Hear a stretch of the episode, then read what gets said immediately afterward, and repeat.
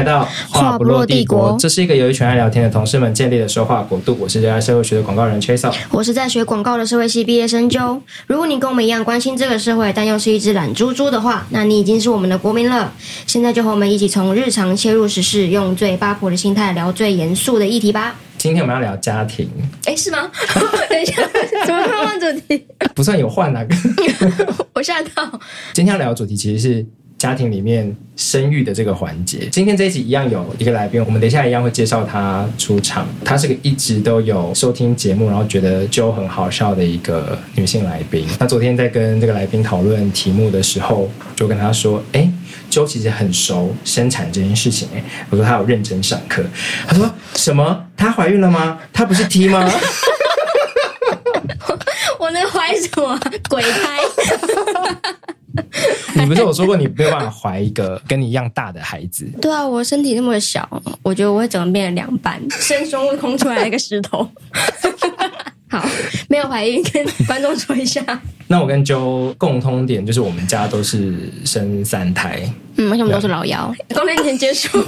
因为我们那时候我妈妈就很辛苦，我们没有同一个妈妈。观众会误会到这个程度吗？因为像我妈是生完我哥，我哥十二月。然后我隔年十月就出来了。哦，是哦，所以你妈是基本上就是一直在怀孕呢。然后她说我小时候生出来，因为早产了两个月，好像就很小。然后那时候生出来之后就要赶快放保温箱。那你家呢？我因为我跟我姐差蛮多岁的，所以我妈是隔了七年又再生我。那当时已经是超高龄产妇了，我还是自然产。超级厉害，我觉得他太太神。他说他生的时候，一直旁边有很多护理的见习生，就实习医生在旁边看，然后说：“阿姨，你很厉害呢。” 然后我妈说：“我也知道啊，哈哈哈哈哈这很幽默。我有点想问，嗯，他在这个年纪再生这一胎，他想要吗？你有问过这个问题吗？有，然后他就说只要健康他就生。我不知道，可能没有健康，因为我好矮哦。这怎么可能测出来？他语重心长就说：“真是没有测出来。”我说：“谢 谢你哦，真谢谢你哦。”好了，我觉得你算健康。对你这样讲没有开心，只是不爱出门而已。怎么了吗？好，今天要介绍的来宾是来自眼球中央电视台的动眼神经。那我会跟他认识呢，是因为因为我昂跟他昂 是大学同学。他昂是我们也接下来想邀请人，但因为他本身很爱讲话，也是个老师，所以就单独再邀请他。这集就让动眼神自己来。动眼神是个我认识的女性里面非常厉害而且独立的一位。她基本上一肩扛起了眼球中央的营运到内容产制的工作。很有趣，他毕业于台大的职能治疗学系，弟弟也是一个有牌的中医师，一家子都很爱帮助人。好，那我们欢迎他，好吗？你 说个话吧，你也讲太多了。好，我们欢迎动眼神经。Hello，大家好。介绍词好长，就是真的很爱助人的一家啊。他弟很常会看我们身体不好啊，哪里干嘛就招呼我们。对啊，我们最近是企图要绑架秒跟配音。去给我弟治疗，因为我弟说看他们的，他一脸就是超累，他看起来很累，但是我我们上次访问他的时候，他皮肤紧到一个不行。可是他不是皮肤的问题啊，你 干嘛这样子检视人家？啊，但今天重点不是阿苗，今天找动眼来，其实是希望可以让我们所有的听众朋友要开始面临生育这件事情有一点准备。然后也可以知道一下一些 up to date 的消息。我还记得那时候动眼怀孕的时候，我陪你去成品，然后挑一堆书，然后你当时就挑几本是给爸爸看。对，那个生产队友。后来那几本里面哪些是有帮上吗？我记得我那天好像买三本嘛，但是我记得三本都还蛮不错的。像生产队友那本，主要就是在讲生产整个生产过程的东西。所以它翻译有些地方有翻的有点奇怪，但是其实它。很清楚的，就是在告诉你说，你生产的整个过程会发生哪一些事情，然后你的队友们，就是陪你生产的人们可以做什么，然后应该要知道什么。我们想象到说，哎，有有朋友怀孕了什么，都会觉得好像主角都是妈妈嘛，爸爸可能就是没什么感觉，然后可能就只是会问他说，哎，你敢不敢进去看？嗯，但其实你要他很有参与感，他也可以非常有参与感。只是因为我们的教育没有告诉我们这一块，所以我们需要先知道说到底可以做什么。但我自己同时相信，如果要能驱动丈夫或者是身边的男性一起参与这件事情的话，其实是一个需要独立而且有手腕的女性才能做到这件事情。或者说你在你的关系里面，你的话语权要是相对平等的吗？本周的一个网络上的瓜就是。现在看起来已经退婚的准新人，原因是因为女方要求男方负责买房，然后他的公公也就是男方的爸爸付了六百万，但这个房子要登记在女方的名下，对女方的名下，男方的妹妹看不下去就跳出来，那两个人就先后在爆料公社上面。当然，这瓜的细节没有跟大家分享了，只是要谈说，在这个过程里面，其实我看到的是，这个女生把结婚这件事情踩很死的有一个对价关系。那我自己会觉得，这样子就算结成了这个婚，可能也不会在后面的婚姻生活里面有太多的主导权。嗯，我觉得这个很有很多层面可以讨论，就比如说大家对结婚的价值观的定义跟看法是什么，到所谓。很多人来讲，结婚到底是两个人事还是两家人的事？比如说像我们，呃，我跟我老公就是很不喜欢这种所谓嫁女儿过去的观念，就好像就是女生结婚就是一个牺牲，丢去原本所有自己的生活的那种感觉。嗯，所以我们都不讲嫁娶，我们都是用结婚来替代，也没有嫁妆这一类的用词。对，没有。因为你们的结婚其实是有一个筹委会，对，有个有一个委员会吗？他们委员会，我们有总招、副招，还有其他委员。这不就像公司里面会有个福委吗？对，然后我们就会有很多 guideline，就不可以讲什么词，不可以沟通什么，就是要沟通什么的，所有人的那个稿子都给我定好。你有在那个福委里面吗？没有，太疯了。我想很理智。有，他有啊，他是南方总招。如果你在的话，他们就每个人都要跳 Blackpink。要进场的时候在那边。还有哪些坚持是？嗯，比如说那个时候，我老公其实也是很坚持，就是觉得不应该是女方有喜饼这件事情，因为他觉得喜饼其实也是一种交换。对这件事情，我到最近才知道，就是只有女方的亲友可以拿喜饼。我真的不知道，不是因为我阿妈生了六个女儿，所以我不管参加谁的婚礼，我永远都是女方的亲戚，所以我就一直以为说有饼吃，有饼吃。然后直到我后来比较长大，见世面之后，他们就说：“哎、欸，你不能拿，为什么？” 你去男方的婚礼，就是我看到别人故事，然后说：“哎、欸，你不能拿什么？”我说：“哦，为什么我这个人不能拿？”这样，我说：“哎、欸，原来如此，因为我一直以来都就是当女方的亲戚，我不知道。对”你拿了那个饼，就是害女方欠男方一点什么啊？好怪哦。对，因为像我姐去年结婚，然后我爸也是很坚持，他一定要做饼。做这个面子什么的，像我们后来我是没有给我朋友，但是因为我妈他们那一辈，我妈就说不出来为什么，她也觉得不可以有这种嫁女儿好像把女儿卖掉的感觉，嗯，但是她还是想要让她的朋友们知道她的女儿结婚了，所以她还是有订一些喜饼送给她的朋友。那我想问你妈为什么会有这一类比较进步的坚持？因为很多家长坚持一定要有饼。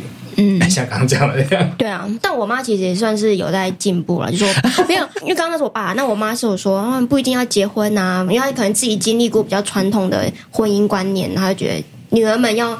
解开这个束缚。啊，当他说不一定要结婚的时候，你爸不是脸都……他就故意讲给他听。对，但是我妈其实前阵子我姐在办婚礼的时候，她有一直忍不住很想要讲一些什么，然后她最后还是讲出来，她就说：“哎，我这个女儿嫁真便宜。”她讲了这种话，她真的以为自己在演八点档哎，我就直接尖叫，我 的我的反应很直接，我说：“你不要讲这种话。”觉得他怎么会这样呢？就因为即便已经是相对比较开放的妈妈嘛，她还是会有一些深层的传。传统的观念在把它往后拉，上一辈很多都会被传统观念束缚，但是我觉得我我跟我弟就是拉扯了蛮久的，反正从我们大学时代就开始拉扯，很多他传统观念他都讲不出来为什么，他就觉得就是要这样，应该要这样，但是会一直被我们质疑。然后久了以后，他就会开始自我怀疑，动摇他的自我认同。对啊，比如说，可能早期不是那个时候在跟女同志平权的时候，我妈一开始就是也是觉得没有办法接受，就是这样子就没有阴阳调和了。阴阳这是中医的用语，阴阳调和，好喜欢哦。就是他们那个老一辈的观念，就是他们讲不出为什么，所以他们就会讲一个很莫名其妙的理由，就阴阳调。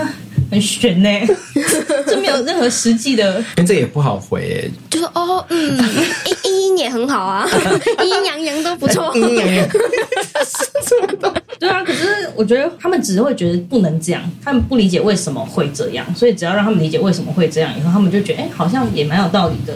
过几年以后，我妈也是有跟我们去走同志大游行，哦，好感人哦！你抓她去哦？没有，她那个时候经过，我我没有，我那时候没有跟她一起去啊，哦。好像我妈自己跑去，她知道我跟我弟都要去，她就说她就是沿路，就是因为那时候还蛮早，其实是视线前到凯道那次，嗯嗯嗯，然后自己去沿路就是每个人看到他都很感动，发给他一堆贴纸，所以他就变一个贴纸富翁。然后回家的时候就拿一大坨，就带一百张贴纸，然后很多我跟我弟都没拿到的一些比较稀有贴纸，他都有。大家知道他是一个妈妈的身份吗？是以为就是啊，老拉老拉这样，应该是觉得是对啊，就是妈妈的感觉。哇，好感人哦。对啊，然后他心得是，他就觉得大家都对他很好，一直给他贴纸。然后他就觉得，哎，其实那大家都是乖小孩啊，因为妈妈们的心态就是这个小孩有没有乖那种感觉，真的只在乎这个，对，只在乎这个，大家都看起来很乖啊，都是都是好人啊，什么之类的。就我觉得这种东西都是每个人需要去改变的。因为之前有一次是我爸妈的一个客户刚好来家里，就不是谈生意，是聊天，然后他们就聊到小孩这样，然后。我爸就问他说：“哎，那你女儿什么时候要结婚？什么时候有没有要嫁人啊？”老一男之间的聊天，然后那个对方就说：“啊，没有啦，他喜欢女生啊。”然后我妈说啊，没关系啊，现在很多都这样啊，小孩子的事情自己决定就好。好赞哦！他们会用自己的方式去圆，嗯，就他们不会像我们一样，就说我们就立刻开始聊女同志八卦，他们还没有办法。对他们可能没有办法，就是像我们这样，就直接聊一些 too much 的东西，嗯，对吧？反正就是他们会用他们自己的方法去适应，就是适应这件事情。我觉得也蛮好的。刚刚会想要介绍动眼的家族，是因为我认为接下来要开始聊生育生产这件事情之前，可以让大家知道一下，你的家庭其实给你很多的支持。我印象是你在怀孕的期间，到后来生出来手忙脚乱要把小孩带大的这个期间呢，都很常回家。就是所谓的回娘家，我不知道你会不会用这个词，但就是先让大家听得懂。我想这个就是刚刚在讲到那个新闻案例里面的，当他把自己就要用六百万啊，用饭店宴客交换出去之后，他可能很难做到的事情。就如果我已经真的把你对价完了，那你还想要这么常回娘家？不行。所以先让大家知道说，在这个过程里面，你其实有受到原生家庭很多的支持。可是我觉得这些观念都是真的，都是可以沟通。那当然也是，我从小我妈就很常回娘家，因为我们都是台北人，就是我妈是三重人，就过一个桥就到了，所以她每个礼拜都会以买菜为借口，跟我阿姨相约回娘家，就是回三重去三重菜市场买菜，然后顺便看家人，但不会在那边过夜。刻意的吗？不过夜？可能没有需要吧。反正这件事对我来讲就不是一个什么很严重的事情。回娘家，来说也不是。反正就是回自己家。OK。那我后来我长大以后。才发现一件事情，就是不是所有人结婚以后，在原生家庭都还有自己的房间哦。对，我，我们请三个家里是三个女生的酒分享，我我没有这个问题，我没结婚。不是你家有房间被空出来了吗？应该也是不会，因为我姐比较特别，因为她跟外国人结婚，嗯、所以先生来台湾的时候，不要有一个地方住啊。哦，对，但是我的确，我妈在我外婆家是没有自己的房间，以后之前回去都只只能待在客厅。对，楼上已经是别人的房间了，这样。谁啊？表哥啊？还有谁啊？租给别人？对啊，所以这个就是我觉得是过去那种把女儿嫁掉，就很多人都说什么哦，过去就是啊是两个家庭的事情，但没有，只是变成从两个家庭才是真的变成一个家庭。因为他就是把女生抽离出她原生家庭，然后放到另外一个新的家庭，嗯、结账完毕了这样子。对，所以就很多人结婚以后会没有自己在娘家的房间，但我觉得这件事其实不是很合理。因为如果你还是觉得那个是你的家，你又没有嫁掉的话，你只是结婚，你是多了一段关系，但你不代表你要结束你之前你从小到大的这这部分的人生跟生活，对吧？所以我在家是我还是有自己的房间啊。还是放我自己的东西跟衣服啊，然后我们也没事可以回去住，就是这一切就很自然。但你很常回家这件事情，其实是不止周末。我记得你平日也蛮爱回家，对啊。就尤其在去年的上半年还住在深坑，深坑的时候，就也蛮常回家的，或直接住在家里。因为那时候在怀孕嘛。对，但是我觉得也是因为我家住 比较远啊，就是深坑跟三芝都蛮远的。有时候觉得我好累，我不想开车开那么远。但我觉得这可能真的是因为我是台北人吧。但在这件事情上面，你老公有需要适应吗？嗯，应该是还好。他真的是个没有携带什么传统坚持的人。除了老公以外，老公的家人会对这个有意见吗？因为有时候其实是所谓传统定义上的公婆，我说不要回去啊，你已经结婚了，什么？嗯，因为我也没跟他们一起住啊，所以他们也管不到吧。我跟我老公在我们的家庭里面都算是蛮有话语权的，凶巴巴。因为她老公是一个身高一百八十几，没有，我觉得是因为他很会讲话，就是他爸妈如果讲什么，他一定可以变得赢。好烦。对，所以 比如说像结婚的时候，也是很多最麻烦就是跟上上一辈沟通嘛。但他会把这个责任揽下来，算是会，而且他又蛮会沟通的。需要一个很完整的支持系统哎，就如果有任何一方反对的话，其实都会变成一个比较有点复杂的局面吗？对，可是我觉得另外一件事也是，就是有人反对的时候，你必须要有人出来沟通，嗯、而不是在那边摆烂。因为我觉得像那个事件里面，男方感觉是没什么说话。那如果他真的很爱他即将结婚的老婆的话，他怎么会让自己的妹妹去骂他的老婆？你要么你就是。先私底下，或者你打电话给你的妹妹，先沟通好，叫她不要恶言相向或者怎样。很多时候，我们对于另外一方的家庭可以讲话那个程度，其实没有他自己可以说的那么多，也没有那么自然了。对，会需要他，或是我们说太多，反而会变得不礼貌啊，或是反而会打坏关系。嗯，对啊。所以我觉得讨论两个家庭要共同决定的事情的时候，我们的原则就是我的家庭尽量我沟通，他的家庭尽量他沟通。反正只要有谁不满意，就是要有人出来沟通，而不是就放在那边，然后大家在那边暗自不爽，然后最后爆掉。你们就互为窗口这样子。对，对啊，就不要动不动就上去发匿名文嘛。对啊，因为如果 如果你老公的妹妹突然跳出来说你怎么都不回家，你的模仿很奇怪，差点要变张正经。对，就幸好不会发生这种事情，或者如果快发生这种事情的话，你老公会跑出来协调完。对啊，他就是他要跟双方协调，比如说是他妹不爽，他跟他妹协调，跟我协调，或者我不爽，他跟我协调，跟他妹协调之类的。嗯，他才会知道用什么方式沟通是最好的。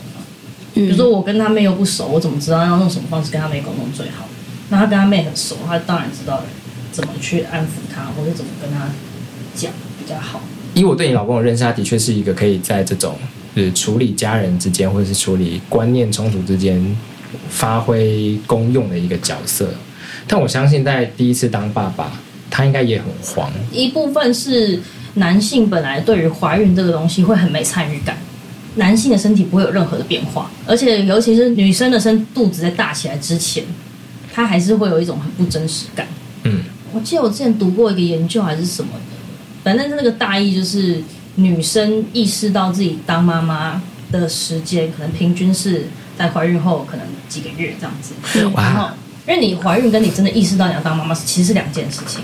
然后但是男性呢，但那个研究是说，要小孩出生以后，他才真的意识到 他自己真的是一个爸爸，他必须要看到他，对，他就看到他，因为他没 连接感啦。反正我再怎么没连接，我到胎动，他从肚里面踢我，我就会真的意识到他存在嘛。嗯，男性不一定。变成说，其实我老公，因为他有。意识到这件事，他蛮努力的，想要在我的怀孕过程中有参与感，他也想要给我支持。其实我身边蛮多人，蛮多男生，就是我觉得我们这一代啦，越来越平等嘛，也越来越多男性愿意为了自己的另外一半去做更多，而不是只是反正你去怀孕了，放在那边，然后自己做自己的事情这样。最常见就是每天帮忙抹什么妊妊娠霜，by the way，妊娠霜要从你。发现你怀孕的时候就开始抹，不是肚子大起来的时候才开始抹。那个真的有用吗？嗯，当然还是跟体质有关，但是我觉得还是有差。就像你没有抹乳液，跟你有抹乳液，好啦，肌肤的状况还是不一样。哦，好，听众们知道了吗？因为它它就是要让你的皮肤有弹性嘛，不会突然被撑开。嗯、所以如果你很晚才抹的话，它已经被撑开才抹，就有点就是。那我现在擦也来不及。你说肥胖纹吗？对啊。它是同一种东西吧？其实有一点类似，就是它的皮肤会撑开。啊、道理上应该就是说，你要在你瘦的时候就开始擦。谢谢大家，谢谢大家。我每一集都要讲一句，这个到底是怎样？觉得已经够有含金量了。对，反正就是有些人会，哎，男性就是会擦妊娠霜，让自己有参与感。嗯，那就是我很爱看书，我整个怀孕过程就是看了很多书什么的。我看到什么，我跟我老公分享，然后他也就会努力的配合，或是努力的哎也参与这样子。还有另外一个就是很多人会去上所谓的妈妈教室，但是现在很多已经更名为双亲教室，对，一起要上，好可爱哦。对，双亲教室很多是就是讲跟怀孕有关的，但是呢，就是现在很多双亲教室其实都是一些厂商办的，然后他们就可能会找一些网红医生或是名医去站台，然后就是简单讲一下。一些东西，但是它里面讲的内容，我们可能听起来是会不舒服。就很多的责任可能还是落在妈妈身上。对，或是他讲一些我觉得还是有点落后的观念，比如说什么啊、哦，现场有多少爸爸来啊？那个老婆怀孕最大啊，他们就算发脾气，你们也是闭嘴忍下去就对了，这样子。我这样我这样不会比较好过。不过他们有来说啊，幸好男人，幸好男人。对，还是会讲一些这种有的没有的东西，然后很多是在讲一些母婴相关产品的厂商。嗯嗯、因为我我去上过一次，然后他就会送你赠品，然后我就觉得其实没什么意思，而且我回来转述内容，我老公从头到尾都在生气。你不会自己消化一下是不是？因为我就有拍几个很扯的投影片给他看，然后他就是看很投影片就不爽。后来其实我才认识到温柔生产这个东西，之前我还没怀孕的时候我不知道。嗯，而且你知道我是什么知道？是因为我弟就跟他朋友聊到说，哎，我姐怀孕了，他的朋友说，那以姐姐这么进步的观念，她应该会选择温柔生产吧？然后我弟就回来问我说，你要温柔生产吗？我说那是什么？好酷的聊天话题哦！对啊，弟弟的朋友汗颜，对，还有 AirDrop 失望了，失望了。然后我弟就跟我讲温柔生产以后呢，那时候不知道为什么，就刚好在台湾在推温柔生产的那个医生叫陈玉平，他刚好就来我的粉专留言。就很神秘，说什么跟温柔生产无关的事情上啊？可能是因为我那时候刚公布我怀孕，然后他就来公司，那、哦、很合理啊。可是可是我不知道他为什么他会看我的粉砖呢？哦，就很神秘啊。因为他也觉得你是一个进步的女性，他跟你弟的朋友一样，都会想说你一脸会去他会选择。我 们是不是应该先让号称有认真上课的 Joe 跟我们大家介绍一下什么是温柔生产？你干嘛这么尴尬？对，毕竟我也是就是一路就是网络搜寻，然后问朋友这样子。台湾其实，在推温柔生产有一个蛮重要的人物嘛，是台大社会系老师吴嘉玲。那我在他的课堂上第一次接触到温柔生产，他放了一个纪录片，然后我当下真的是吓疯了，这样说实际上这种这种事太酷了，就是有几对妈妈们跟到他的伴侣。一起跟医生协商来回的沟通的过程，然后以及最后把小孩子在家里生出来，分享了很多，比如说跟原生家庭的对抗吗，或者是外人很不谅解。像昨天我们提到这个概念的时候，确实我说，大家医生不会觉得你们这是巫术、萨满？对啊，其实的确是会有人觉得你为什么现在科学一直在进步，你要退回到五十年前还用产婆这种观念吗？对，可是就是因为现在医疗是。非常阳刚的，而且很高度的专业化。大部分人不只是产妇，你生个感冒好了，生个感冒 不是你生个小感冒，你生个小病，你进去那个诊间的时候，医生跟你讲什么，其实你就是会说哦，好，是是是，你没有办法沟通说哦，其实我还要怎样怎样，因为这也其实就是现在的体制下，每个医生对于每个病人，他并没有太多的时间去了解你整个状况，又加上女性其实，在对于生产。的这个议题上面，她跟她的身体的连接是非常深的。她要如何去感受，如何去使用自己的身体，其实，在一般的医疗院所来说是没有让她有足够的决定权。但这样心理压力会不会爆炸高？因为原本有医疗系统在承担生孩子过程当中的风险。我觉得这个就是有点像我们现在讲民主，政府全部都帮我们决定好就好，为什么你要你需要民主？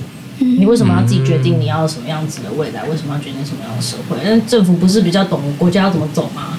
不愧是眼球中央，我们就共产就好了，大家一起共同生产哦，是这样吗？对，所以我那时候接触温柔生产这个概念，我就是非常喜欢，就是因为这个名词出现，你自己没接触过，但是你会突然想起来，你好像其实有听过，然后我就想到说，哎，我好像有一个朋友是温柔生产。然后我就稍微问了一下共同朋友，他说对对对，他是温柔生产，所以我就跟那个朋友约了吃饭。我真的非常感谢他，就是除了跟我讲说这到底怎么回事，然后他是怎么做，他还给我看他的那个生产计划书，借了我一些书这样子。所以我就是从看他的书啊，然后再陆续去搜寻。最大的一部分是有讲到温柔生产，其实对于呃生产的创伤帮助非常。就你刚刚不是讲说什么？哎，你觉得这样压力很大？但其实没有，因为我那时候其实就是想说，我很怕会产后忧郁，那那个东西不是你可以控制。但其实那些有一些影响的因素，我那时候就觉得说，好，我就是把我自己当成一定会产后忧郁，然后我来。把所有影响因素可能会这样的话，我就不要这样。比如说有什么？比如说我就去运动啊，然后比如说去咨商啊，觉得温柔生产就有差很多。刚刚的意思是说，如果我选择传统医疗来中介我的怀孕过程的话，有可能会导致我产后忧郁吗？应该是说，传统医疗刚刚讲说，决定权其实几乎是在医生医疗团队的身上。那但是是你的身体耶，你在生小孩。你没有任何的决定权，你什么都不知道，变成是要交由别人处置，嗯、所以其实你有可能心理的状态是会非常的不安全，然后不不稳定，然后你会很害怕。嗯、然后尤其是如果生产的过程中又出现什么状况的话，比如说有人吃全餐啊，自然产到一半又被迫要去改成剖腹产，那这都会造成生产创伤。变成说你当下你就不知道发生什么事，然后好像很严重，然后医生说要开刀，你就必须要去开刀这样。我那个朋友就跟我分享，他一个另外一个朋友第一胎的时候 就吃全餐，加上生产团队让他的生产经验非常的创伤，就是会到不爱这个孩子，他还是爱这个孩子，但是他很不想见到他的孩子，或是看到他的孩子就觉得很痛苦，可是这是非常悲伤的一件事，就是你明明很爱他，但是你又。他却又是会勾起你一个创伤经验的源头，但是后来他当然有想办法走出来，然后呃，他第二胎就是尝试温柔生产的方式，他就可以去疗愈他上一胎的经验，不是说生产就一定是那么痛苦，他有一个好的生产经验以后，他其实是可以去抚平他过去的生产创伤的，就是像刚刚讲的，我们过去医疗很喜欢用生物医学的模式去介入嘛。把产妇当成病人，就是医生用专业去看这个病，但其实生产不是一个病，它是一个很自然的状况。因为我之前念职能治疗，我们有个很重要的核心概念是 client center，就是以个案，就是这个人以人为中心去思考事情，所以重点还是要回到我，我想要怎么做。我现在是我要生小孩，那应该是要问我想要怎么做。但我们医疗就不是这么高度克制化的。我觉得它不是不行，我觉得很多人是没有意识到我们有这个选择哦。然后就算有意识到有这个选择，因为不够了解，所以想说算了，就交给专业好了。我也不想想，因为是不是也会有老公在这个时候帮倒忙，说就听医生的啊？对，我觉得就是因为大家不知道，因为我们学校没有教。比如说问你，你知道怀孕有几个阶段吗？完蛋了！生产过程，你知道生产过程有几个阶段吗？不知道，我先说。你应该要先知道吧？我不知道。那你知道小孩子生出来之前会发生什么事吗？你说羊水破了这个？对对对对，类似这种的。嗯。宫缩啊，羊对对对，羊水破，然后然后就会很痛啊。就要开始用力把它挤出来，不是说开会有十个小时，要开几指几指之后才可以开始用。当然，因为我觉得大家很多人都不太清楚，好像怀孕以后也没有想要搞清楚的意思。因为这个就很很无法在 social media 上面看到啊。我只能看那个啊《淑女养成记》啊，谢盈萱怎么生小孩，我会怎么学。就就算有人认真要分享那个影片，可能会被 ban 掉吧。有可能的，其实对，就是他们会把生产或者女性的身体变成一切都是很情欲化的。对啊，可是我觉得这个是需要大家一起努力的。反正很多观念的翻转都是需要每个人更多了解，因为不了解就会恐惧，就会拒绝。嗯，很多事情都是这样，所以我们只要够了解，我们就不一定会恐惧。所以就可以接受。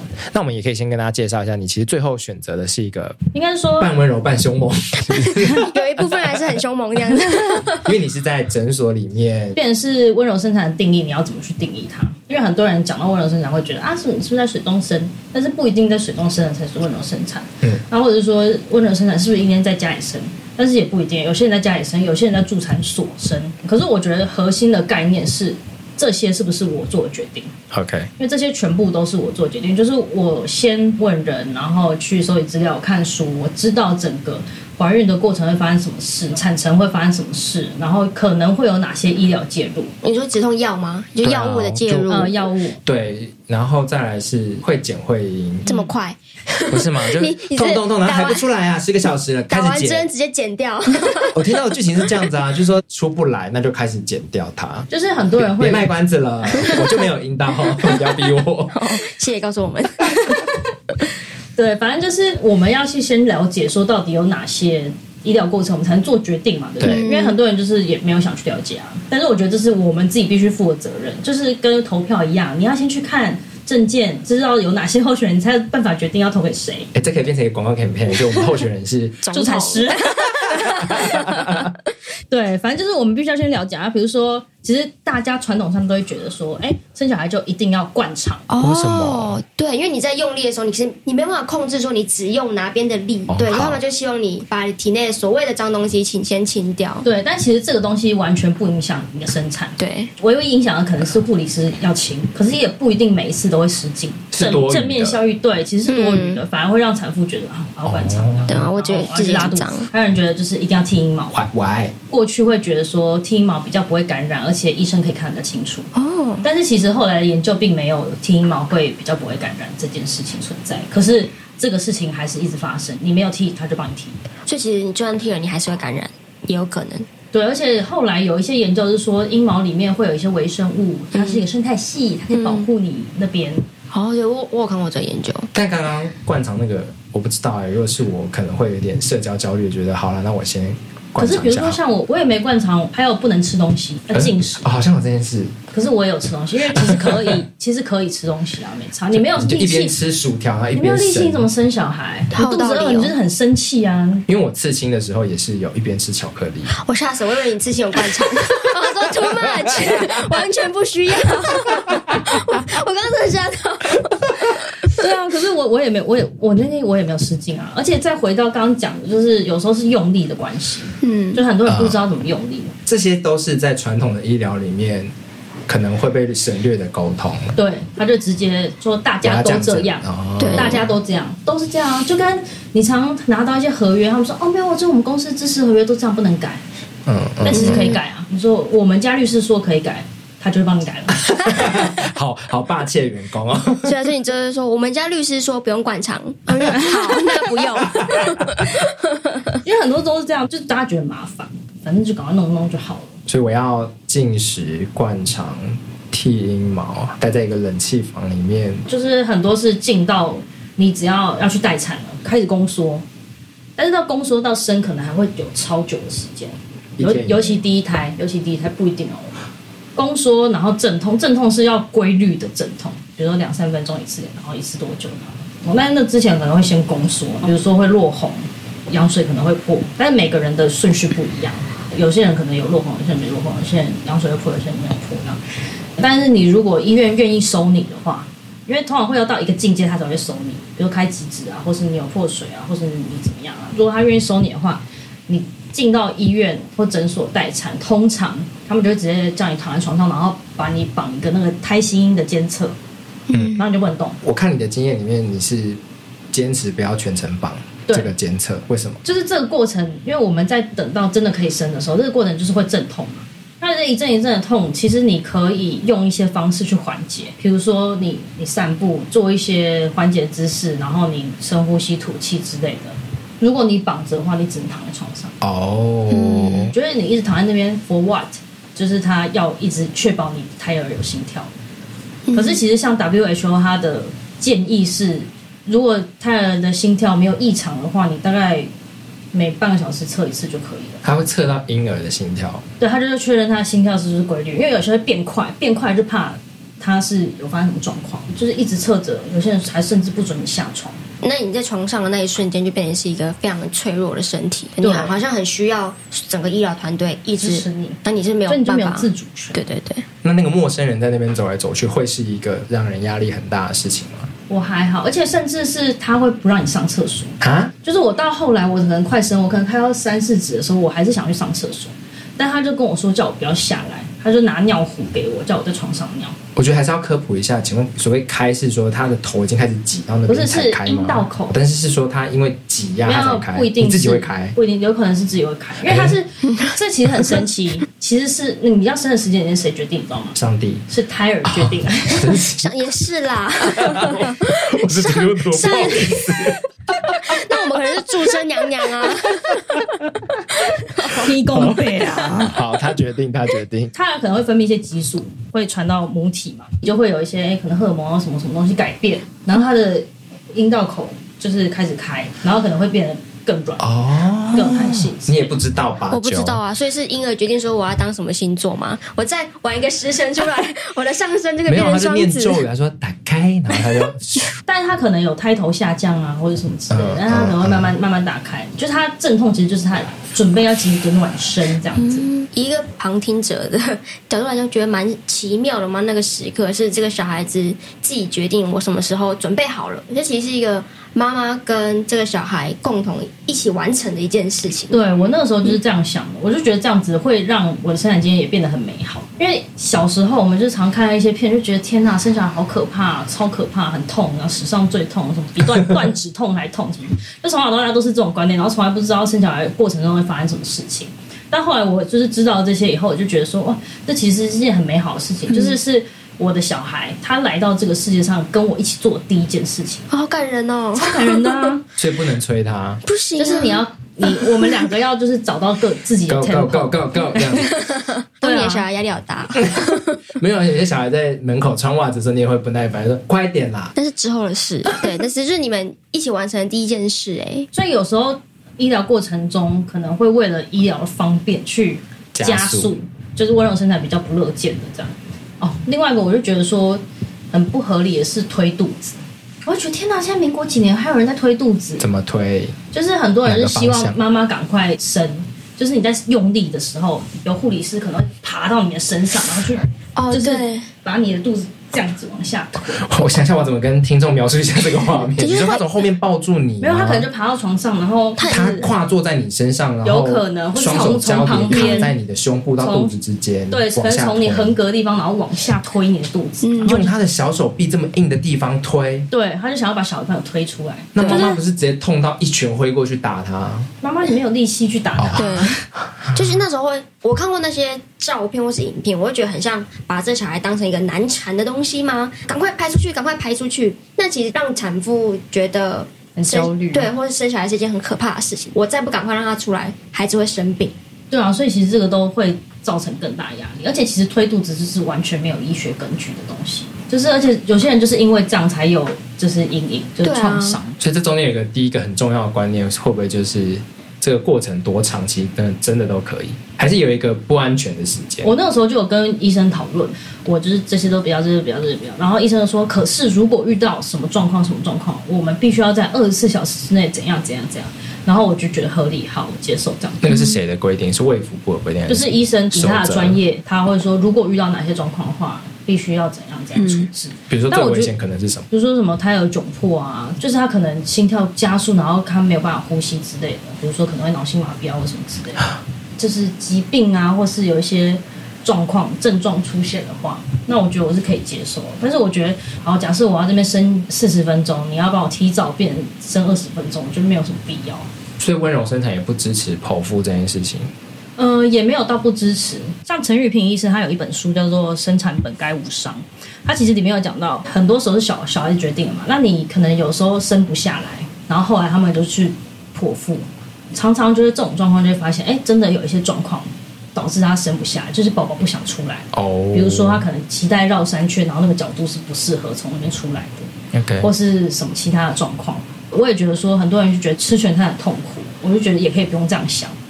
就把它想成就是宝宝在跟你用这个方式沟通，他需要你的帮忙，这样子想。对，因为咨询他真的是很辛苦，因为你又要痛，然后后面又要开刀，开刀伤口要复原，对啊。然后除了刚刚讲那些以外，就是还讲到刚刚你讲那个剪会阴嘛，因为大家都觉得说不是生产就是一定要剪会阴嘛，说不剪的话会乱裂一通什么之类的，大家都听过吧？有听过。事前我听了一下别人的 podcast，就是说。剪的反而会像衣服裂了一个缝一样，一撕就撕很开。就是后来有些研究是这样子，但是其实台湾的剪会阴的施行率好像是全世界前几高的。而、嗯、我们是非洲吗？隔音地。因为但也是因为台湾的，其实我那个时候在跟我医生沟通的时候，他就他就有说，其实他如果可以不剪，他就是不剪。台湾剪会阴的施行率好像是九十八趴，就基本上都会剪，对，对。基本上都会很可怕。但是其实没有必要，就是、嗯、我忘记是 WHO 还是美国医学会某一个他公布的，因为还是有一些状况真的会需要剪会阴，嗯，的失行率好像是二十趴，嗯，所以这落差很大，所以中间可能有。八十趴的人是莫名其妙被剪，不需要被缝这一刀，然后后面不需要去这个伤口不需要去复原，然后后面又有一些指南会开什么，就是怀孕之后很松的玩笑，对。对，真的是要求哎，而且是因为它变成是一个很方便形式的东西啊，就是为了让医生很快速的、很规格化的对待每一个病人，有它的步骤，所谓我们前台北市长最喜欢的 SOP 嘛，当做教科书上这样讲，不用去思考，他可以做事做最快，所以他的教科书还没有更新，对，就是因为。以前的那个教科书其实都是按照很阳刚的身体在想的，就非常适合去当什么联合医院的人权督导官。有这东西吗？有这东西吗？你就站在那个边上说不准进，我不敢，我很像伊夫人。对啊，所以其实现在有些研究也是说，会阴切开术其实并没有比较有帮助。我那时候是跟我的医生聊，他才知道说，哎，其实他有一些扩张呃阴道口的手法，就是医生他说他会就是会这样子弄按摩吗？对，就是稍微按一下，然后让头可以滑出来。因为其实最后在到一个境界的时候，看得到头，那个时候叫做着冠，皇冠的冠。宝宝的头着冠，那个时候医生会叫我用另外一种用力方式，呼吸的方式会变。那个时候就是阴道口被撑开以后，会需要帮忙去把它让头滑出来。你如果硬冲出来的话，反而可能会裂伤这样子。所以其实医生的技术不只是在开刀，这种东西其实也跟医生的接生技术有关。我觉得我蛮幸运的啦。然后另外一个是真的，我觉得这一集如果大家不听的话，一定要听这一段。都已经到这里了。到底大家一定要听这段，就是会阴按摩，超级无敌爆重要，但是大家都不知道。目的是什么？目的就是增加你阴道的弹性，所以是在整个怀孕过程都可以做。我没有要怀孕的，其实每个人你没有阴道，不好意思啊。我觉得其实阴道按摩，阴道按摩是随时女生都可以做，但是一般会建议说，嗯、呃，三十周左右就可以开始做阴道按摩。如果你没有这个习惯的话，逻辑是什么？就是一条橡皮筋。你一直没有用，放在那边放很久，它就会裂掉。你一拉它就断掉，它就没有弹性。可是那条橡皮筋没事去拉一拉，没事去拉一拉，没事去拉一拉，它就是会有弹性。你不要小看人体肌肉的那个潜力，好不好？我跟你比起来，我是有在运动的那个人，我才没有小看肌肉的弹性。我看过，我看过人的子宫诶，我以前学校曾经让我去看大体，子宫是很像你有你有你有玩过那个壁球？我没玩过子宫，对不起。不一定啊，你以前还在妈妈肚子里面是不是玩过啊？一直玩自己的房间。不就是人的肌肉的潜力是很夸张，因为子宫其实没有小孩的时候是很像一个壁球，然后它的肌肉那个壁是非常非常厚，可是直到小孩子进去之后，它可以扩张的非常非常非常大。你说从乒乓球变西瓜，所以就是我当下就觉得很震惊，就是哦，我们人的身体其实跟我们原本的想象是差非常非常多的。对，所以你说拉橡皮筋是说我要去，就是跟凯哥的运动有类似嘛？就是我要不一样，我，我就是主动跟被动，就是跟你拉运动的时候会拉筋，对不对？对，就是。被动，如果你是一条肌肉的话，如果你是拉筋的话，你不用做事。拉筋就是会持续嘛，然后没有负重，就是给它延展、啊，对，延展，啊、没有负重，对对。然后你运动真的有肌肉收缩，是主动的嘛？那凯哥运动就是主动，就是你要去练它的收缩，你要去感觉到底是哪里的肌肉在用力，然后你让那边肌肉学会用力，因为凯哥运动。但是因为会按摩，我那时候其实是去上有去上课。我觉得这个东西比一般那种双筋道是有用在一亿倍。你不要拆人家台。反正我就去上那个产课，然后那个产课就是会告诉我们说，整个产程会发生什么事啊，然后我们可以做什么，然后顺便教我们做会阴按摩。那会阴按摩其实就是，比如三十周左右的时候，我可能每天按一次，我自己就是洗澡完按，然后要用植物油，比如说杏仁油或者是椰子油。一开始，因为我们之前都没有在做会阴按摩。所以你一开始按的时候，其实会有点痛，筋太硬，筋很硬的那种痛，嗯、就是你筋很硬，然后硬去压的时候，不是会有那种酸痛、酸痛的感觉吗？但是你做第二次的时候就会比较好了，对不对？嗯、对，所以其实会按摩就是你一开始的时候会有点痛，一开始他就是跟你说，哎，你先大概伸进去大概三公分左右啊，然后我如果是自己按的话，我是用拇指方向比较好按，那我就伸进去大概哎三公分左右，然后就先轻轻慢慢把它往下。施加一个压力，然后停一下下，然后再松开。其实真的有点像拉筋。然后你再换个方向，比如说往呃五点钟方向，然后稍微按一下，然后再松开。然后往七点钟方向按一下，再松开。其实要按的主要是下面大概，方向。对，四点钟方向到八点钟方向。哦，是一个范围。对，其实是一个范围，就是按那边。然后你可能定点按了以后，然后可以去稍微用滑的。知道怎么形容？其实你要放射状去延展它。对，你从可能四四点多钟方向到八点多钟方向，让你从手放在里面，稍微这样滑一下，滑一下，让它整个范围刚定点的嘛，只有点，然后现在变成线这样子。嗯，那一块都是去按摩它，然后再来是就是按摩那个边边，把它按摩、按摩、按摩、按摩。你是说洞口的边边，对，所以不只是里面，就有点像嘴唇的感觉。听到这里的男性听众们，真的加油，加油！我倒有点难想象。对，没有，我真的觉得我就是在提供图片给你们。好，我们会，我不知道会怎么做。但这个就是每天要进行的，对，就每天进行，而且你真的第一天跟第二天就会差很多。我如果原本是芭蕾舞老师或瑜伽老师，我会比较有先天优势吗？没有，可是你没有去按那，你没有去伸展那里的话，就没有。就算我可以一字马，我也不代表我。对啊，知道了吗，瑜伽老师们？所以这样子，这个按摩的用处是帮助你在生产的时候更顺利。对，其实就是让你的阴道更有弹性。嗯，我真的觉得很有效，是因为我没有剪会阴，而且我没有任何的伤口，我阴道没有任何的伤口，然后自然产。我那时候住月子中心的时候，医生就是来巡房的时候，都是在跟我聊天。人家说没有伤口可以看，然后说我是整栋月子中心生的最好的人，因为要不然一般的人就是要么就剪会阴，要么就是会有阴道撕裂伤，然后都要缝。所以很多人住月子中心的时候都是伤口在愈合。你儿子是偏大只还是小只？他其实是偏小，因为他有点早出来，但是他头超大，就是他头大的程度，就是我们每次产检都会照超音波。那每次照产检照超音波的时候，他其实会帮你预估说，比如说他身长大概多长，然后他大腿骨大概多长，符合他的周数，然后头围大概多长，然后他的身长啊、大腿骨啊、然后胸围啊这些都跟他的周数差不多。但是他的头围就没有数字，我就问医生说为什么他没有数字？他说哦，因为他头围这个大小已经超过那个一般四十周已经出生的那个大小，头也太大了吧？而且这个很很有用是，是除了是我自己的经验以外，大家可以去搜那种母婴生产的社团，大家最怕的其实是呃待产的时候内诊，就是要量你到底开几指。嗯，内诊也是生温柔生产里面可以，你可以要求他。减少内产内诊次数，或是必要时才实行内诊次数。但因为有些人就是会护理师进来想看你状况，就就把就擦一下，擦一下那种。用什么手啊？就插进你的阴道。就检查算是一个你怎样？就是一种检查，但是其实次数其实根本就没有必要那么多。感觉在护理师学校会有这种假借检查的霸凌行为。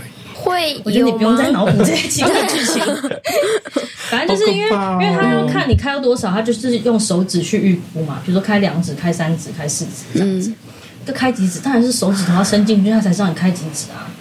那你看，你手要伸进去，哦，我的天哪！所以你平常如果没有在做这件事情的话，会很痛。我不能自己检查给他看，不行啊！哎，你不来不来，一二三，这样。不是，就你自己检查，你一样，你之前没有把它撑到那么大，你也会痛。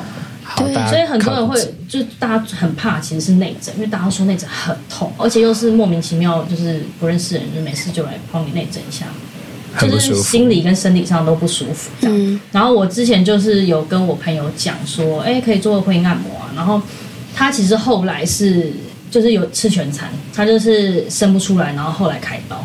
但是他跟我说，虽然他就是没有自然产，就是会按摩好像没有用，但是其实他觉得超有用，是因为。他内诊完全都不会痛，嗯，因为他的朋友，他所有生过朋友都跟他说内诊会很痛哦，你要有心理准备哦，然后他就觉得不会痛。这是我们学校或是一般的医生不会告诉你的事情。对啊，可是我觉得这个真的很重要哎。那关于温柔生产，我觉得还有两个我蛮想问的，一个是钱，然后第二个是我们要怎么说服身边的家庭，尤其可能两边的家庭支持你作为这么不一样的决定。我自己因为我的温柔生产的方式是在诊所生，所以其实就是一般的，不会比较贵，不会比较贵啊，就是用一般的方式，只是你需要去跟医生沟通。我要先想好我整个流程是怎样，然后我先写好我的生产计划书，然后我拿给医生，跟医生看，跟医生讨论。医生必须要跟他生产团队讲，说这个人要用温柔生产的方式，所以你不要给他什么，不要给他什么，这样子。呃，如果你是在，比如说在家里生，可能就是助产士的钱，有可能比较贵。我记得也没有，没有差到非常多。那会不会有我开这个要求，然后我被列为不受欢迎人物的风险吗？如果是我，好像也会怕这种事情。会当做 OK 吗？之类，嗯，或者是要让大家更多准备或更多配合。可是这本来就是你的权利啊。对啊，那我觉得也是要看你。就是变成说，如果你有这个想法的话，那你本来你在挑你的妇产科医师的话，你可能就会把这个考虑进去吧。你就会希望找到一个是可以接受温柔生产的医生，懂？去跟你做配合。我真的觉得温柔生产就是你真的一定要事前做功课，你要为自己的决定负责，这样子。然后第二个问题是什么？怎么说服两边的家庭？还是不用说服？就是你要怎么告诉他们？因为他们一定会有很多的担心嘛。我觉得也是沟通哎、欸，就是讲讲这些的好处是什么，然后为什么会做这些判断。那我自己虽然我诊所生嘛，所以其实应该没有到太大不同。有些人可能在家里生或在助产所生，我觉得就是要先沟通哎、欸。但是不管怎么样，一定都还是会有配合的妇产科医生。或者是后送的医院，就是如果真的发生什么事，你要送到哪间医院，这都要先讲好。哦，还是有备案，一定一定都会有。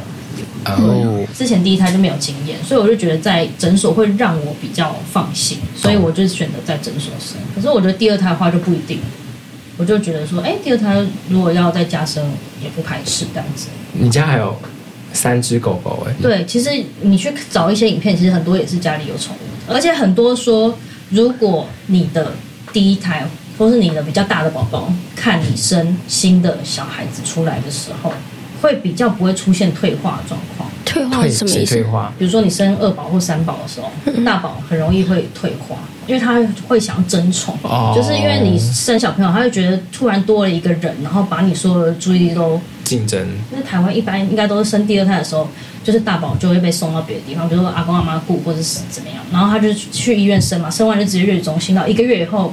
或者是月子中心住一阵子以后，可以看小朋友大宝才会去，然后但是有可能不会住在那边，跟他不熟这样，就是变他突然妈妈有点被剥夺的感觉，嗯，而且他又不知道那个小朋友是怎么突然蹦出来了，然后他就可能会对他有点敌意。然后有些研究是说，如果大宝可以看着说，哎，这个小朋友是怎么被生出来的，他会理解说，哎，这个也是妈妈的小孩，然后他比较不会去跟他竞争，他也会想要就去爱他这样子。Q 的两位姐姐有看着你生出来吗？应该没有诶、欸，那个时候还没有到这个观念。对，但他们应该不会跟我争宠，因为他们就跟我差不多岁，他都已经是小学生，他想要怎么样？对，但是我觉得比较好奇的是，先生也可以参与生产的过程。我看一些访问是说，他有变成是接住这个小孩子的第一个人。对，因为其实之前那我没接到呢。还有之前医生也很怕这一点。谁？嗯，对，就是之前可能过去十年、十五年就已经流行，也不是流行，就是渐渐 的爸爸们也会愿意开始进产房陪产，嗯，然后或者是可以剪脐带，对，会说哎，爸爸要不要剪脐带啊？留一些爸爸实在太没有参与感，对对。那个时候温柔生产的时候，我就问医生说，可不可以让我老公接？因为我接不到，对，就是可以让爸爸当第一个接他的人。医生本来是拒绝的。等下，我想问一下，那个情境是说，如果真的没接到，他会掉地板上面，对，压力很大，跟那个滑啤酒杯是一样。嗯、呃，如果你要这样讲的话，也是，但是，嗯，就是医生一开始拒绝，他就是怕会接不好，会有危险这样子。但是因为那个医生其实是我弟的同学的爸爸，我的弟的同学的爸爸就回去跟我弟的同学讲，然后弟的同学说。你看担心那么多啊，你就在旁边保护好就好啦。而且你老公是打美式足球，怎么会接不到？他是打英式足橄榄球，whatever。然后他就说接一下，也就马上给你，没关系吧，什么之类。然后医生后来想想就说，好像也没有道理。然后他就想说，好吧，那就试试看。当然他前面就是会接生嘛，但是真的把它接出来，是我老公接下来。然后会再给医生这样子，嗯，因为医生就是要再做其他什么剪脐带什么之类的。我老公就说，就是很像在抓鱼，太滑了，嗯，因为又有羊水又有血，嗯，然后他就说是很像鱼。然后医生还说，就是我老公的手势还是错，好险没有掉下来。但是这对他来说应该蛮有意义的啊。对，其实我觉得就是真的会参与感很大，而且你就是第一个碰到他的人类，嗯，就是意义真的很大，而不是一个医生。都是家人的事情，这样子。后来就是我的妇产科医生也因为我老公就是很感动这件事，他也很感动。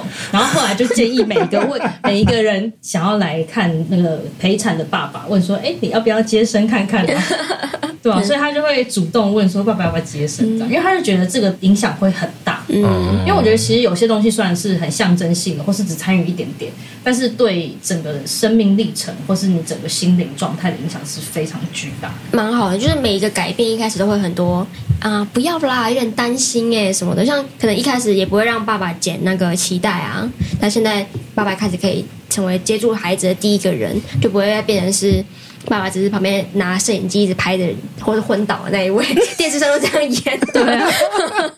那有关这位老公，或者最后一趴，我们还是留一点份额，对这些男性说话，就是这些准老公们或老公们，怎么一起陪一个进步的太太完成温柔生产，或者是一个有自主决定权的生产过程。其实我觉得就是要愿意去学，只要你有心，绝对不会没事做。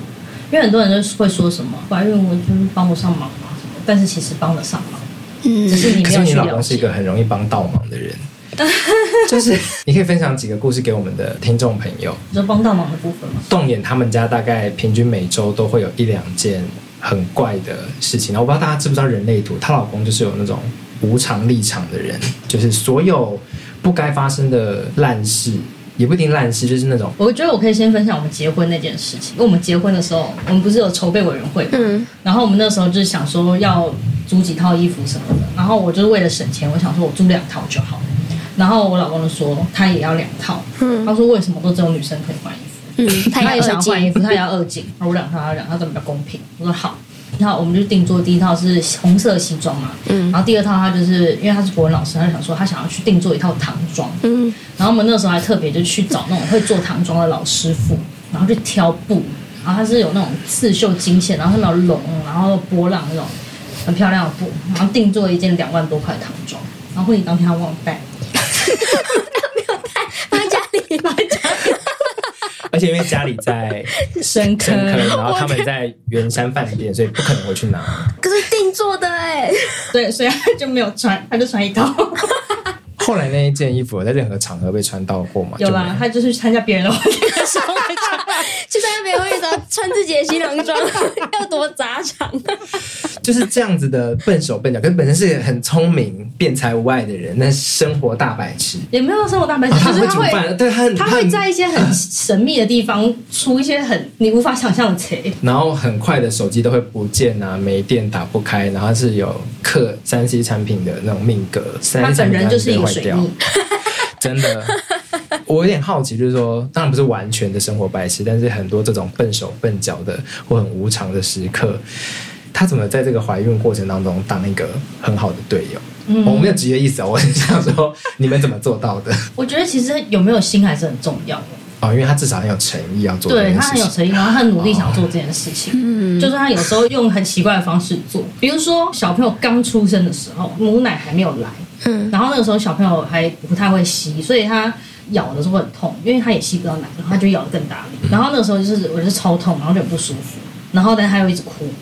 不知道该怎么办，受不了，然后我可能终于上厕所之类，然后回来的时候就看到我老公 光上身，然后把小宝宝 抱在他胸前，让小宝宝咬他的奶头，请问想怎么样啊？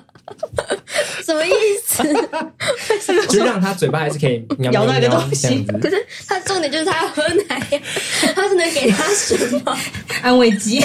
他可能就自己沾牛奶在上面吧。哦，像但是他有亲身去体验过这有多痛，对，然后他就他就觉得我很了不起，他就觉得这真的很痛，很辛苦。但是他采取的手段可能有点特别，其实蛮好的，我觉得他真的是去感同身受这件事情，蛮好的。画面可能会觉得很荒唐，对。希望希望你孩子大之后，你会跟他讲这件事情。有我照照片。太荒谬，我有拍下来，也可以给我们。好好笑哦！但是因为我很喜欢看，就是倪先生在脸书上会写他的育儿日记嘛，嗯，都写的好生动哦，就是真的可以感受到他一天到底经历了多少事情。然后而且我很佩服他怎么记忆力这么好，因为应该是很手忙脚乱嘛，他还记得说我换了第五十次怎样的，我第五套衣服又回来了，然后就 真的太好笑了。因为他就是可以很从容面对这一切，因为他已经习惯了他这样子的人生。好厉害哦！对啊，像你刚刚讲的那个换五套衣服，就是我好像因为员工旅游直接不在家，然后那个时候小朋友半夜有时候还会起来喝母奶，然后他就想说他想要模拟一个让小朋友半夜可以喝母奶的状况，所以呢他就买了保酒乳。这样随时插，啊、然后吸管就可以给他吸，这样子，就是他，他就直接打翻在床上，可以搞事，真的是。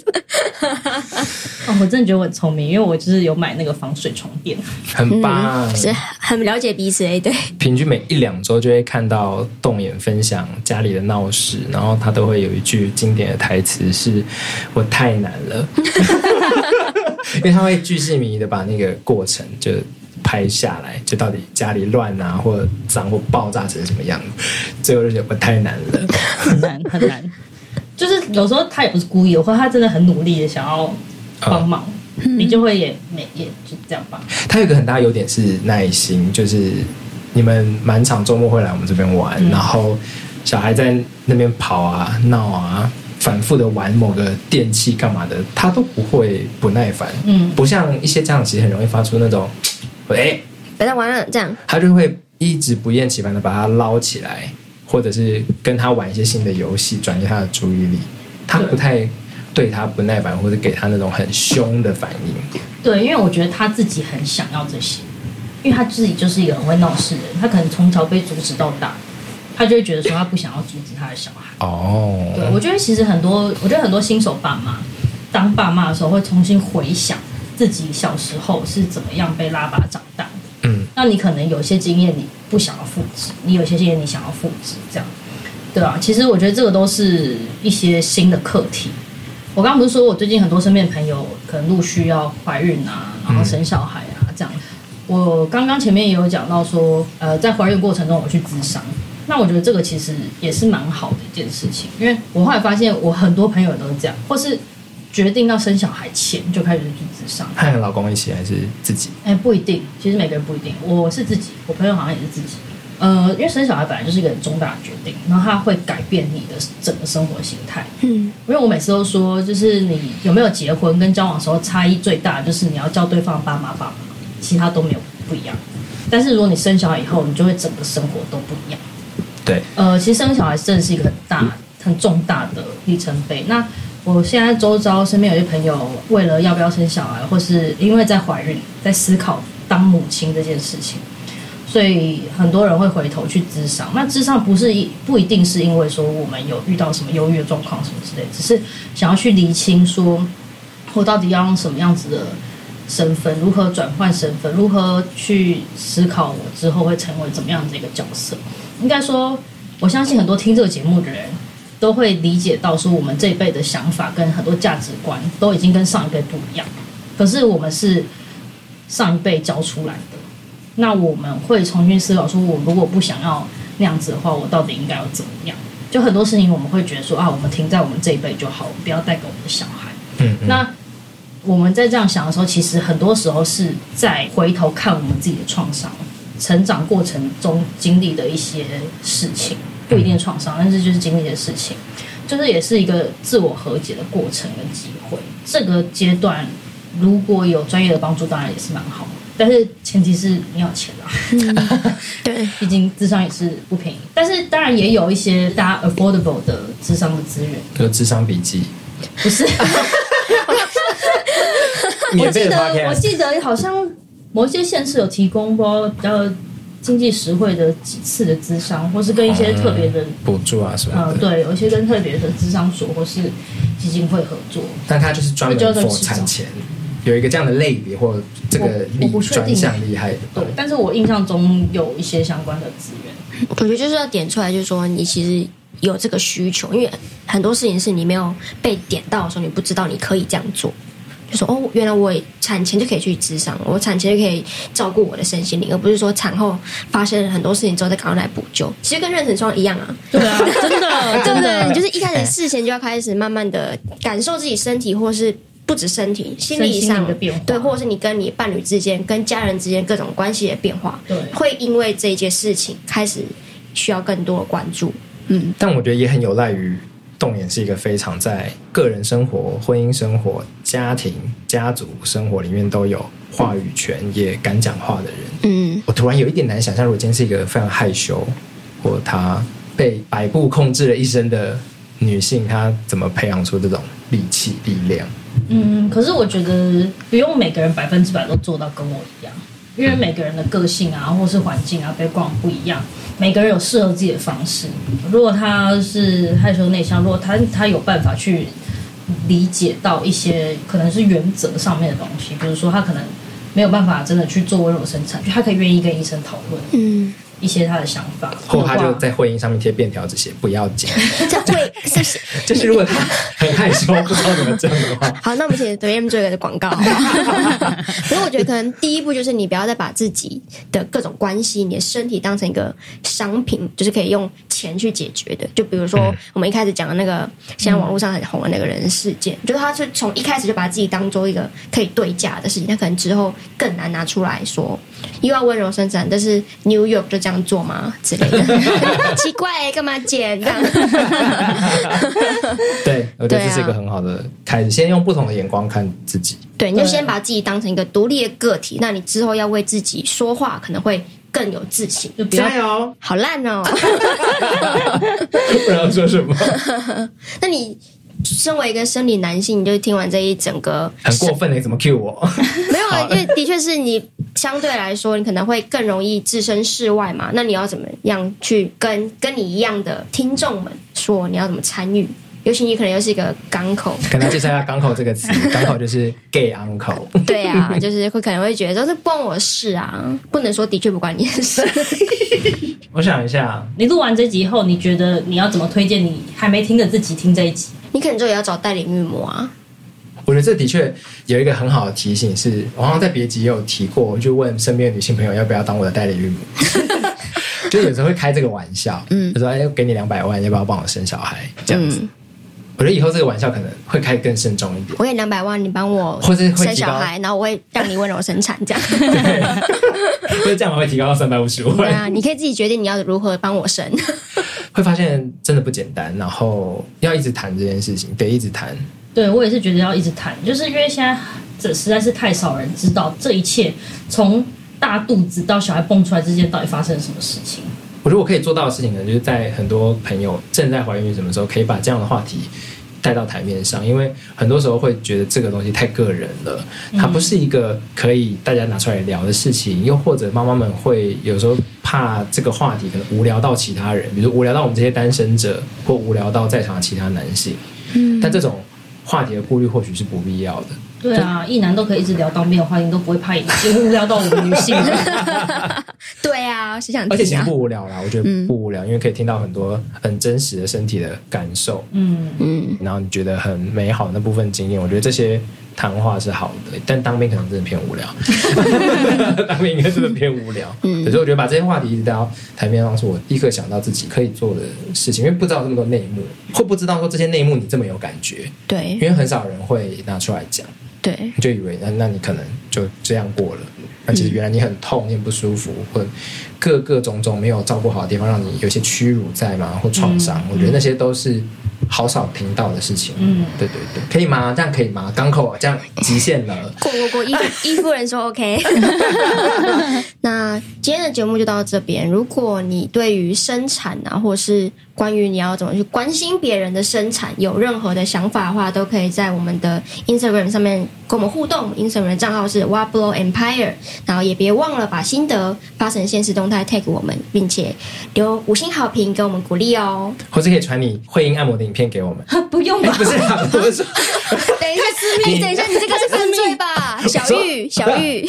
我说你，你这些推荐的手法，或者不用是真的很个人的那一个影片。我觉得就是，但是就是温柔生产不一定你。一定要第一次尝试就一步到位，我要直接在家里生，就要做功课，从开始跟你的呃伴侣、跟家人或者跟医生开始讨论这件事情，都是一个温柔生产的步骤啦。我觉得，对，重点就是要回到产妇个人。嗯，希望我们的听众都可以把自己当成一个很独立的、很重要的、最世界上最重要的那一个身体，好吗？即便怀孕还是可以当个 bitch。我支 我其实支持这个观念，就是要当个 bad bitch，OK？、Okay? 对啊，不要那边都怀孕还要配合大家，真的表达自己的意见。嗯，因为生产是对你来说非常非常重要的人生身体上各个方面的改变，没有谁可以比你更能感受那一整个过程。我们会粉丝团加一千个孕妇啊，也很好啊，也很好。蔡英文看到了吗？